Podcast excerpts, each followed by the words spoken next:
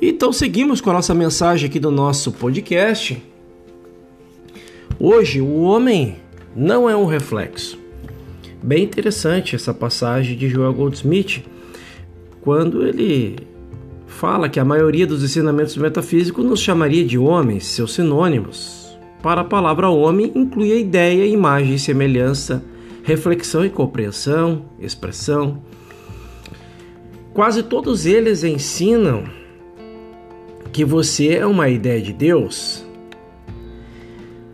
E mas o ensinamento do caminho infinito não concorda com esse conceito. Este ensinamento está na plenitude da manifestação do mestre, na plenitude da sua percepção, e que em seu aspecto humano ele por si mesmo não poderia fazer. Eu e o Pai somos um. Eu sou o caminho, a verdade e a vida. Eu nada posso fazer por mim mesmo. O Pai que habita em mim é que realiza as obras. Filipe, há tanto tempo que estou convosco e não me conheceis? Eu e o Pai somos um. Você já viu o um? Sugere um de seus dedos, apenas um dedo e não dois. Pense nesse dedo como símbolo da unidade expressa por eu e o Pai somos um. Lembre-se sempre, eu e o Pai somos um. A menos que você possa ou possa concordar com este ensinamento de unidade, a menos que você possa entendê-lo e sentir sua exatidão. Você nunca será capaz de dar o próximo passo e de perceber que tudo o que Deus é, eu sou. Tudo o que o Pai tem é meu. Agora, segure dois de seus dedos e note que não importa quão próximo você possa colocá-los, você não tem um ou a unidade. Você ainda não tem, ou melhor, você ainda tem a dualidade.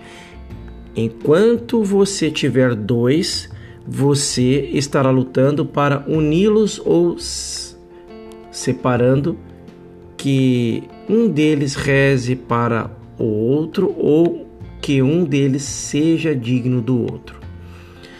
Mas se você puder concordar que eu e o Pai somos um, da mesma forma, que um dedo é um, então descobrirá que tudo que o Pai é, eu sou, e que tudo que o Pai tem é meu. Você entenderá que quando reza acreditando que já tem, você já tem. Os dois dedos representam Deus e você. Um dedo é o nosso símbolo, Deus manifestado como você. É a palavra transformada em carne, não a palavra e a carne, mas a palavra feito carne. A base de nosso trabalho é a unidade, a onipresença. Não se trata de uma coisa presente junto com a outra coisa. É a onipresença. Eu e o Pai somos um. Nesta unidade está a sua perfeição. Nesta unidade, Deus está manifestando e a sua individualidade e a minha em toda a sua glória glorifique-me com toda a tua glória. O primeiro conceito importante que deve ser mudado ao passarmos de qualquer ensinamento metafísico para o caminho infinito é que você não é uma ideia, você não é um reflexo. Olhe para um reflexo de você mesmo na parede e pergunte como você gostaria de estar nesse reflexo. Não somos reflexos, não somos ideias. Você e eu somos a vida eterna. Se não fôssemos a vida eterna, haveria uma lei, um Deus, alguma coisa agindo sobre nós, ao passo que eu sou o caminho, eu sou a lei, concederam-me o poder absoluto sobre as coisas do mar, sobre as coisas da terra, sobre as coisas do ar e sobre as coisas do céu. Nesta unidade está o poder absoluto, o poder absoluto manifestado como você e eu individuais. Você deveria estudar isto com muito cuidado, voltando-se interiormente para o Pai e rezando por luz e orientação neste ponto, porque nesta revelação está toda a demonstração da harmonia. No momento em que você acreditar que há um outro poder, algum poder fora de você, separado de você, que possa agir sobre você, mesmo se você acreditar que é um poder bom, você está se expondo à possibilidade do oposto há um poder mau. Há um, uma questão que é bem interessante. Não há nenhum poder agindo sobre você. A vida, Deus ou a alma é o único poder.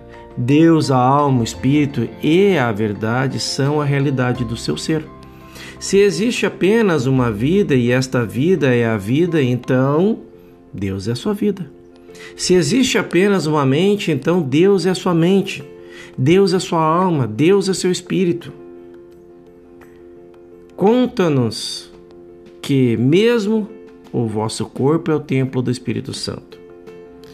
O que há, o que mais há para você a não ser a vida, a mente, a alma, o espírito e o corpo? Este é um questionamento e tudo isso é Deus.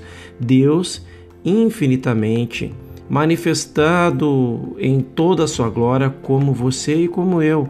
A história do mundo, e certamente a história do mundo religioso, contradiz esse ensinamento.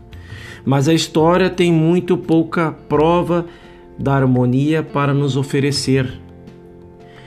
Nós só temos que olhar para a história do mundo para encontrar um registro contínuo da crença de que somos algo separados e a parte de Deus. Por toda parte há guerras e outras condições caóticas. Se há alguma esperança para nós, como indivíduos, esta terá de ser encontrada na mensagem e na missão do Mestre. E essa mensagem é essa missão sem mal entendidos. A palavra mesma deve bastar. Devemos aceitar como nosso princípio as palavras do Mestre, não como um ensinamento que se aplica ao indivíduo de dois mil anos atrás, mas como um princípio de vida que podemos seguir. Neste ponto da unicidade, da união consciente com Deus, está a base de tudo o mais que está por vir. Esta é a mensagem. Faça uma reflexão, uma meditação sobre. Aqui então o texto lido. E no nosso próximo episódio vamos falar um pouco mais sobre a mente humana é o caminho para a percepção. Até lá!